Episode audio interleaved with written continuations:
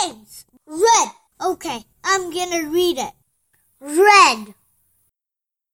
The red tomato. The red beet. The red cherry. The red strawberry. The red apple. The red pepper. The red potato. The red radish.